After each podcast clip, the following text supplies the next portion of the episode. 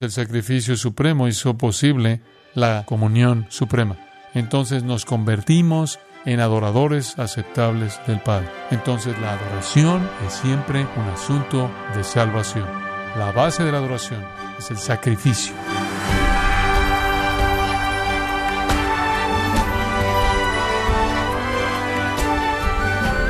usted bienvenido a su programa Gracias a vosotros con el pastor John MacArthur.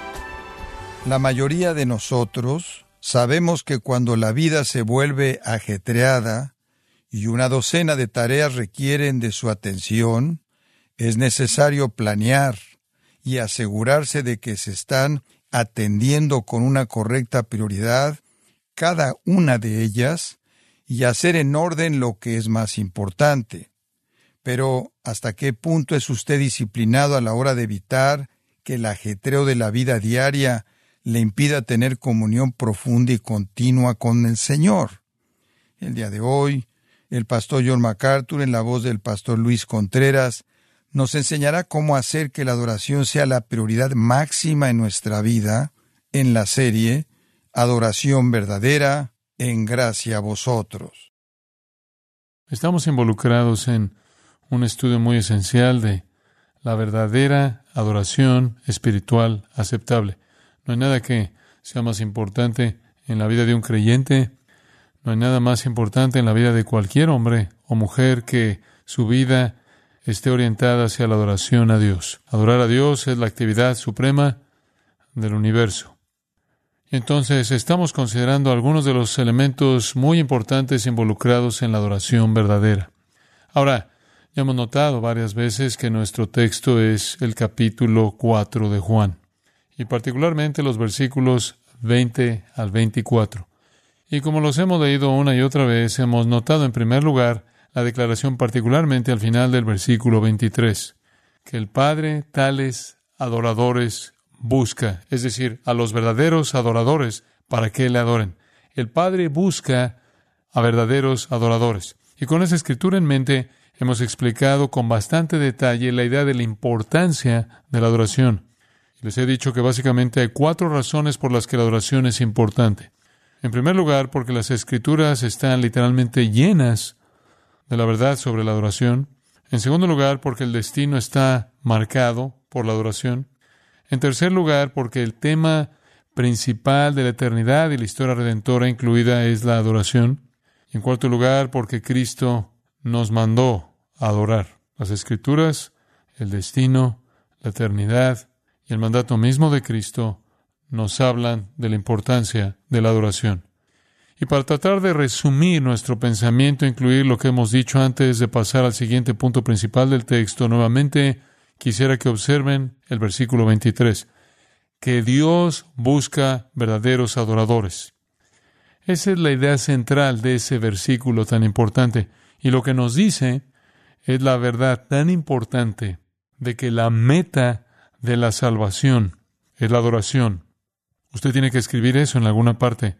La meta de la salvación es la adoración.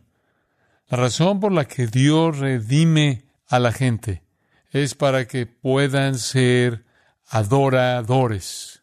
En 2 Corintios capítulo 4 versículo 15, Pablo dice, Todas estas cosas padecemos por amor a vosotros, es decir, todas las cosas que enfrenta para proclamar el Evangelio, para que abundando la gracia por medio de muchos, la acción de gracia sobreabunde para gloria de Dios. En otras palabras, todo lo que hacemos lo hacemos para que puedan recibir la gracia de Dios, para que en respuesta puedan dar gracias y gloria a Dios.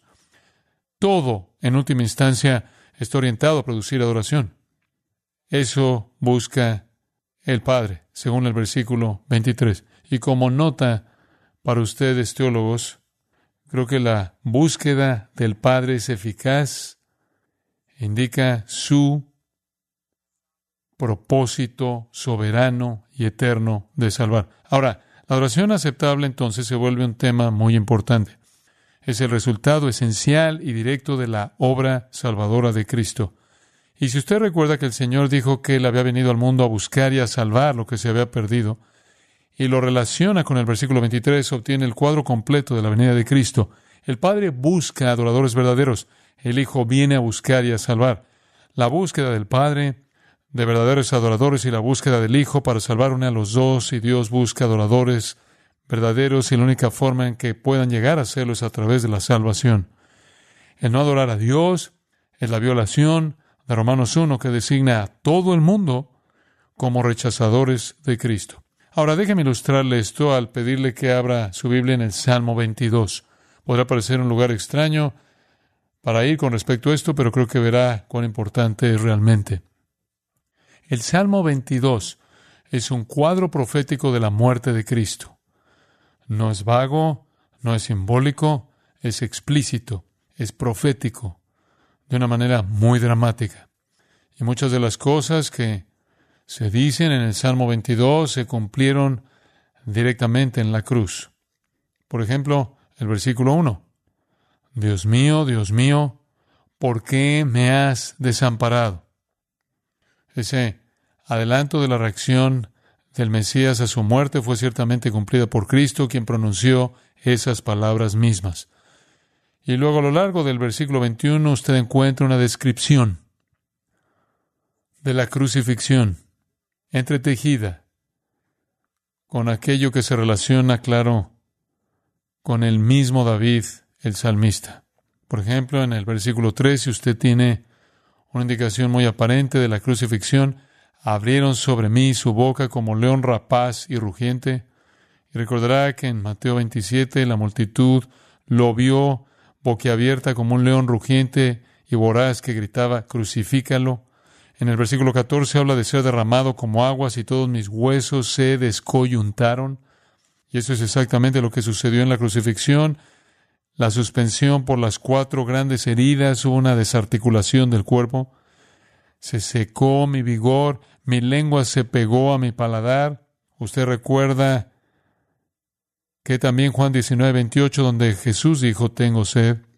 Y luego en el versículo 16 se habla de perforar sus manos y sus pies. Habla de ser rodeado por perros, una referencia a los soldados salvajes.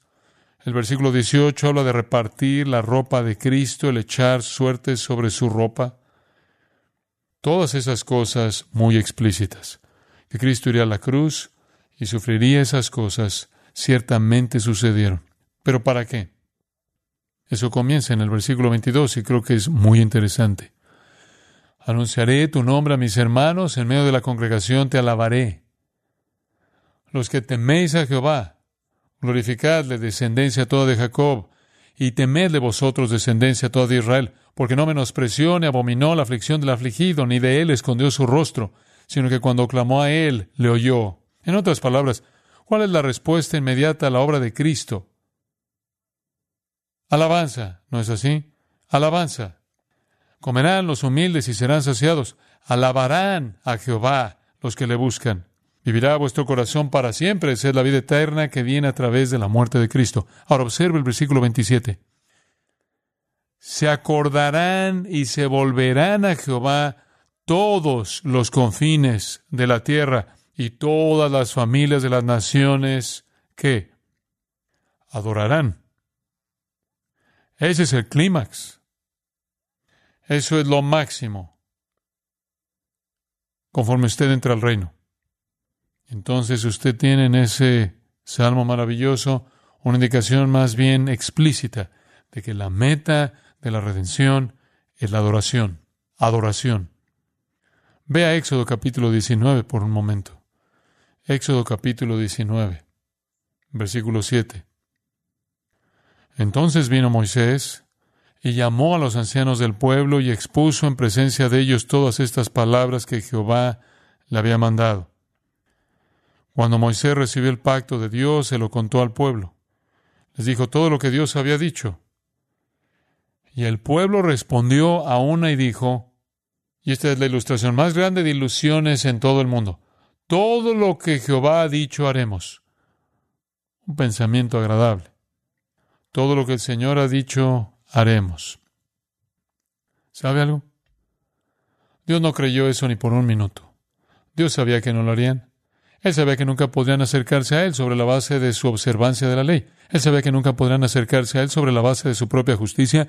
Él sabía que nunca podrían acercarse a Él con manos limpias y un corazón puro, porque ellos mismos se habían limpiado las manos y purificado el corazón. Él sabía eso.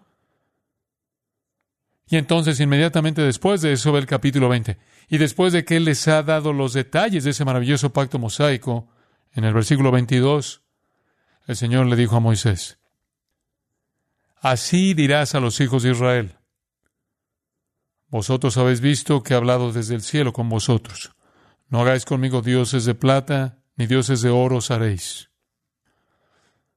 Altar de tierra harás para mí, y sacrificarás sobre él tus holocaustos y tus ofrendas de paz, tus ovejas y tus vacas, en todo lugar donde yo hiciere que esté la memoria de mi nombre, vendré a ti y te bendeciré.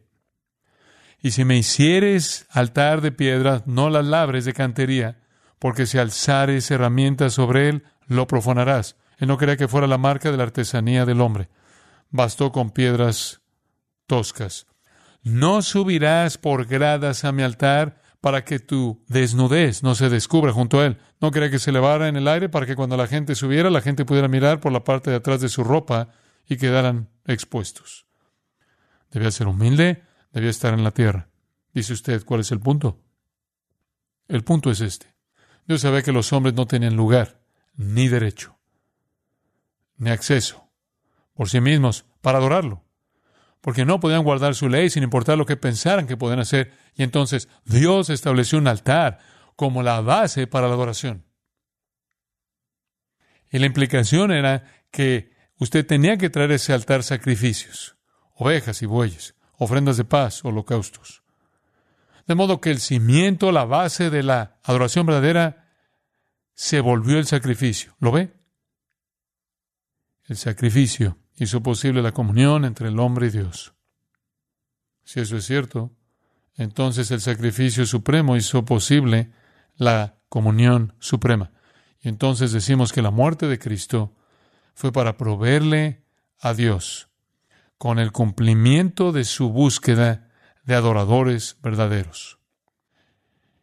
Y conforme nos encontramos en la cruz y nuestro pecado es enfrentado y somos purificados por la sangre de Jesucristo, entonces nos convertimos en adoradores aceptables del Padre. Entonces la adoración es siempre un asunto de salvación. La base de la adoración es el sacrificio. Ahora, para verlo desde otro ángulo, Vea conmigo el final de la profecía de Isaías capítulo 66, el último capítulo, el último capítulo, y solo el último párrafo de ese último capítulo. Isaías ha recorrido la historia de la redención de una manera maravillosa, habló sobre el juicio en la primera mitad del libro, los primeros 39 capítulos habló sobre el castigo de Dios a las naciones y al pueblo de Dios. Y luego se mueve hacia el gran futuro, ha hablado de la venida del Mesías, está hablando de la venida del reino, ahora en el capítulo 66, sobre el futuro maravilloso, maravilloso que tiene Dios, el reino milenial que está por venir. Iremos esto en el versículo 22, porque como los cielos nuevos y la nueva tierra, y ahora ha ido más allá del reino, y ahora Él está en el reino eterno, el estado eterno.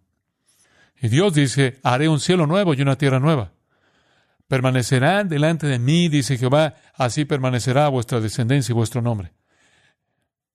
Y aquí está finalmente, de mes en mes y de día de reposo en día de reposo, vendrán todos a adorar delante de mí, dijo Jehová. Y usted puede detenerse ahí. ¿Cuál es el punto de esto? Usted comienza en el libro de Isaías con el juicio. Entonces llega grandes verdades sobre el Mesías y su obra en los capítulos 52 y 53 nos enteramos del Mesías sufriente que paga el precio del pecado, que muere en la cruz. ¿Por qué? Para que él pudiera producir una generación de adoradores eternos, dice aquí mismo. Entonces, el flujo de Isaías nos dice que el Mesías vendrá a producir en la eternidad adoradores que verdaderamente puedan adorar al Dios vivo y verdadero.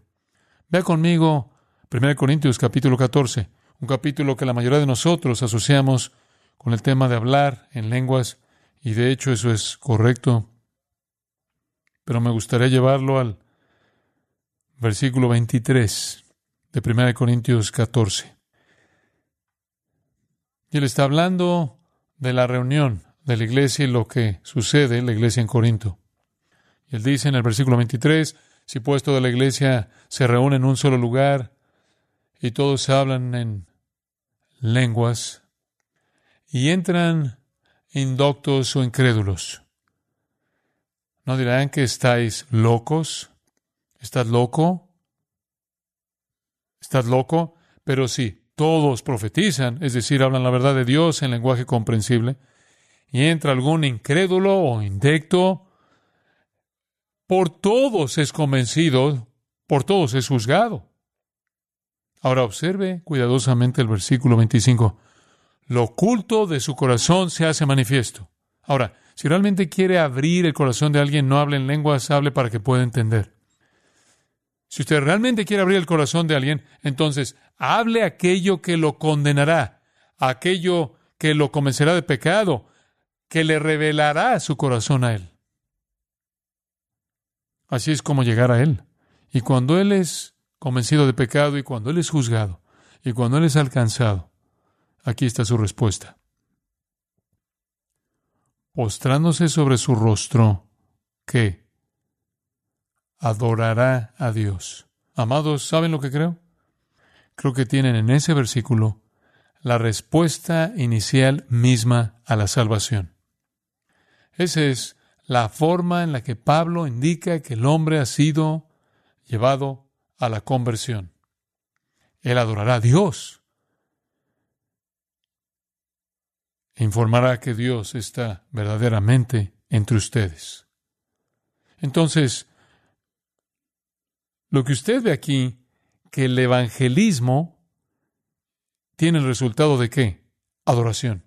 Esa es la meta del evangelismo. Esa es la meta de la salvación. Y lo vemos en todos estos pasajes.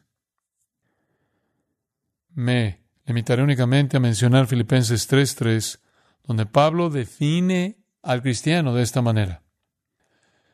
Uno que adora a Dios en el Espíritu, el que se regocija en Cristo Jesús y no tiene confianza en la carne. Un cristiano es aquel que adora a Dios en el Espíritu. Entonces la adoración es aquello que Dios busca. Y el cimiento de la adoración o la base para la adoración, o la llave que abre la puerta y hace posible la adoración, o lo que lo lleva a usted de ser un adorador inaceptable a ser un adorador aceptable, es la salvación. Salvación en Jesucristo. Midlane escribió esto. La justicia perfecta de Dios se atestigua en la sangre del Salvador. Es en la cruz de Cristo que rastreamos su justicia, pero gracia maravillosa. Dios no podía pasar por alto al pecador, su pecado exige que debe morir, pero en la cruz de Cristo vemos cómo Dios puede salvarnos con justicia. El pecado recae sobre el Salvador, es por su sangre que se paga la deuda. La severa justicia no puede exigir más y la misericordia puede dispensar su provisión. El pecador que cree es libre. Y dice, el Salvador murió por mí. Y eso, amigo mío, es la base de la adoración. Que nosotros que somos pecadores seamos redimidos por el Cristo digno. Creo que usted entiende entonces que la adoración es importante. Es aquello que el Padre busca mediante la redención. Si usted es una persona redimida y no adora correctamente, usted niega aquello mismo para lo que usted fue redimido. ¿Lo ve? Ese es el núcleo. Usted no está hablando de algo periférico. Ahora, regresemos a Juan 4. Juan capítulo 4. Cuando Jesús llegó a la escena, la gente estaba adorando. Los samaritanos estaban adorando. De hecho, en el versículo 20 ella dijo, adoramos en este monte. Y allí hizo referencia al monte Gerizim.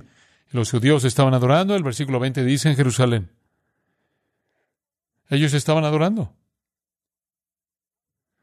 Pero iba en contra de esta adoración inaceptable. Estaban adorando al Dios correcto, pero de la manera equivocada y con la actitud equivocada. Fue en contra de eso que nuestro Señor presenta lo que es la verdadera adoración aceptable. Y eso nos dice que la de ellos no lo era. Si Jesús llegara a la escena hoy y mirara el panorama general del cristianismo, me pregunto qué tipo de cosas tendrá que decir sobre, entre comillas, la adoración cristiana hoy. Un escritor dice gran parte de la llamada adoración pública en la cristiandad es simplemente una forma de judaísmo cristianizado. Y en muchos casos es un paganismo apenas velado. Por ejemplo, en el judaísmo había una casta sacerdotal separada que era la única que podía dirigir la adoración de Israel, mientras que en la cristiandad un sacerdocio creado por el hombre llamado clero es esencial para su adoración a pesar de la enseñanza clara del Nuevo Testamento de que todos los creyentes son sacerdotes. Estos sacerdotes del judaísmo vestían una vestimenta distintiva, al igual que el clero. El judaísmo enfatizaba un santuario o un edificio terrenal. De la misma manera, la cristiandad da mucha importancia a sus lugares de adoración consagrados y llama erróneamente al edificio la casa de Dios. Los sacerdotes judíos tenían un altar en el que se ofrecían sacrificios a Dios, y la cristiandad ha erigido altares en estos edificios adornados, ante los cuales se queman velas y se ofrece incienso, y en muchos casos sobre las cuales se guarda una hostia que se mira como si fuera el cuerpo de Cristo. No es necesario decir que toda esta copia del judaísmo es absolutamente ajena a la enseñanza del Nuevo Testamento. De esta manera, la cristiandad ha iniciado su propio sacerdocio especialmente educado y ordenado, cuya presencia es indispensable para, entre comillas, administrar los sacramentos. Estos hombres, encendiendo velas, cruces con incienso y dirigiendo la adoración a los laicos con el uso de un ritual elaborado, preparado, con las oraciones estereotipadas, respuestas de la audiencia, todo el servicio se desarrolla sin problemas y con precisión mecánica. Es una maravilla de la invención y el ingenio humanos, con un atractivo indudable a la estética, pero un sustituto trágico y lamentable de la adoración espiritual que nuestro Señor declaró que su Padre buscaba de sus hijos redimidos. Fin de la cita. Si nuestro Señor viniera hoy, eso es lo que podría hacer. Él podrá acusar ese tipo de adoración. O, y eso equipararía al judaísmo. O también él podría acusar a la adoración de la iglesia protestante más tradicional, que puede parecerse un poco más a la adoración samaritana, no tan elaborada, ni tan ornamentada, ni tan sofisticada. De hecho, los samaritanos de la época a los que les habló Jesús, esta mujer ni siquiera tenía un edificio, había sido destruido hacía mucho tiempo. ¿Cómo pasó esto? Bueno, la gente de esa tierra una vez estuvo unida bajo Saúl, David y Salomón. Cuando el reino se dividió, el reino del norte de Israel, el reino del sur de Judá, se independizaron. Con el paso del tiempo, el reino del norte, debido a su terrible maldad, fue juzgado. Y en el 722 antes de Cristo, el reino del norte de Israel fue tomado por Sargón. Y la mayor parte del pueblo fue hecho cautivo y llevados a Siria a otros lugares, a la ciudad de los Medos, lo puede leer en Segundo de Reyes capítulo 17. Fueron deportados para convertirse en esclavos y siervos de los asirios. Las únicas personas a las que se les permitía permanecer en la tierra eran los pobres. Eran un lastre, no tenían sentido llevarse a todos los casos de asistencia social, así que los dejaron allí. Y los extranjeros de zonas aledañas, particularmente de Babilonia, comenzaron a mudarse. Y a medida que se mudaban estos extranjeros gentiles se casaban con los judíos pobres que quedaban. Y la raza mestiza que vino como resultado de esto fue conocida como los samaritanos, llamados así por la ciudad de Samaria, que era su ciudad capital.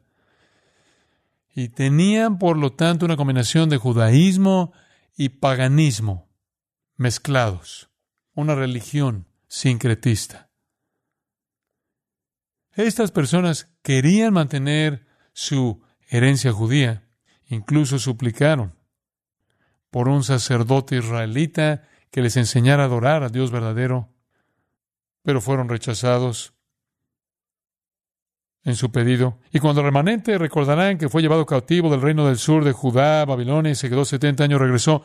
Recuerdan que cuando regresaron inmediatamente comenzaron a reconstruir los muros y a reconstruir la ciudad. ¿Y quién bajó y quiso ayudarlos? Algunos samaritanos. Y nuevamente fueron rechazados en términos de su asistencia debido a su naturaleza mestiza, por lo que realmente hicieron todo lo posible por detener el proceso de construcción. Habían dicho, construyamos con ustedes porque buscamos a Dios como ustedes. Y el judío dijo, ustedes no tienen nada que ver con nosotros en la construcción de una casa a nuestro Dios.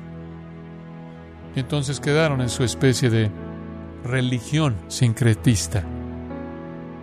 Y solo tenían una alternativa, y eso era establecer su propio lugar de oración, así que fueron al monte Gerizim y construyeron su propio templo y comenzaron a adorar a su manera. Pero era una adoración superficial, era una adoración indiferente, no estaba de acuerdo con las prescripciones de las Escrituras y necesitaba ser corregida. De hecho, tanto la adoración de su periodo judaico como su periodo samaritano debían ser eliminados totalmente, totalmente, a favor de la adoración verdadera.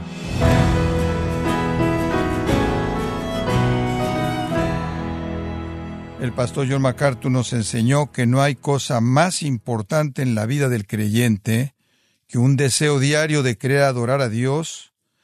Estamos en la serie Adoración Verdadera, aquí en gracia a vosotros. Estimado oyente, quiero recomendarle el libro Adorar la máxima prioridad, en donde John MacArthur explica por medio de argumentos bíblicos que la adoración que complace a Dios está centrada en agradarle a Él de forma continua. Adquiéralo en la página de gracia.org o en su librería cristiana más cercana. Y le recuerdo también que puede descargar todos los sermones de esta serie Adoración Verdadera, así como todos aquellos que he escuchado en días, semanas o meses anteriores, animándole a leer artículos relevantes en nuestra sección de blogs, ambos en gracia.org. Si tiene alguna pregunta o desea conocer más de nuestro ministerio, como son todos los libros del pastor John MacArthur en español o los sermones en CD que también usted puede adquirir, escríbanos y por favor mencione la estación de radio por medio de la cual usted nos escucha en gracia a vosotros. Es importante conocer no solo el país y ciudad de donde usted nos escucha, sino también la radio. Para quienes contactan nuestro ministerio por primera vez, pueden solicitar una copia del mensaje de promoción sin costo alguno, un mensaje por oyente únicamente. Si usted vive en los Estados Unidos o Puerto Rico, escríbanos a Gracia Vosotros, P.O. Box 4000 Panorama City, California 91412 o puede escribirnos a través del siguiente correo electrónico radio arroba Queremos agradecerle su tiempo y sintonía en nombre de John MacArthur y del personal de este organismo e invitarle para que nos acompañe en la próxima edición y así juntos continuar desatando la verdad de Dios un versículo a la vez, en gracia a vosotros.